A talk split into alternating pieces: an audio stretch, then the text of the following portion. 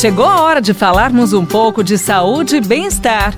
Professor Saúde, com Bel Espinosa e professor Antônio Carlos Gomes.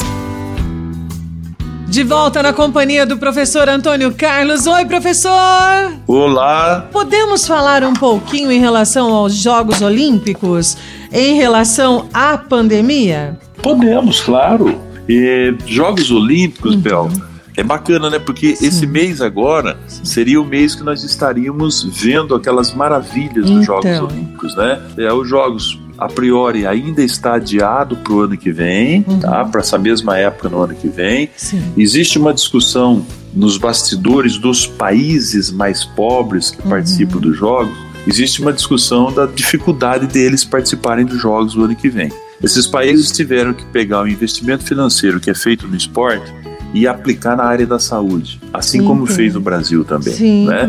Então eles estão com dificuldades de preparar os seus atletas no nível de exigência que é os Jogos Olímpicos. Com e com isso pode ser, é uma hipótese apenas, que alguns países uhum. desses não consigam comparecer aos Jogos Olímpicos.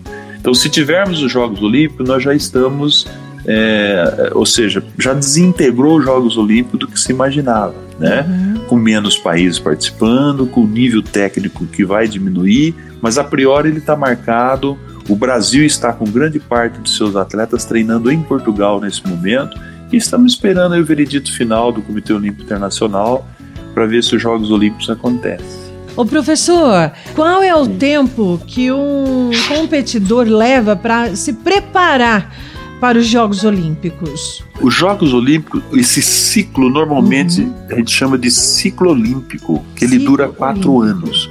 É entre um Jogos e o outro. Tá. O que ocorre é que isso é para quem já foi aos Jogos Olímpicos de 2016. Ah, então ele, ele faz um planejamento de quatro anos e vai para os Jogos Olímpicos, que seria agora 2020, para o Japão, que será 2021. Agora, antes de participar do primeiro Jogos Olímpicos, Normalmente ele tem um percurso que varia de 8 a 10 anos de trabalho. Nossa, é muito esforço, né, professor? É muito esforço. Antes disso é, é, muito difícil. Então, professor, e qual é o prejuízo para os atletas olímpicos pela transferência, por exemplo, da data dos Jogos? Há prejuízo de todas as formas. Além do prejuízo financeiro, há um prejuízo de concentração desse pessoal. Você imagina a pessoa passar, às vezes, uma vida inteira se preparando para os jogos. Ai, gente, e então... para participar dos jogos tem tem tarefas anteriores. Eu preciso estar pelo menos no top 10 entre os 10, 15 do mundo para que eu consiga realmente uma vaga nos Jogos Olímpicos. É Agora você conquistou essa vaga, né?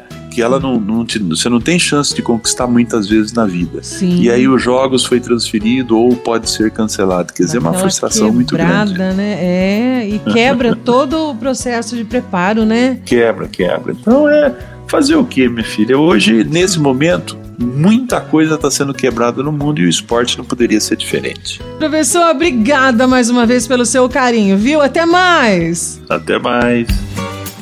Você ouviu Professor Saúde, com Bel Espinosa e professor Antônio Carlos Gomes. Envie sua pergunta para a gente pelo WhatsApp, telefone ou pelas redes sociais da Pai Querer FM 98.9.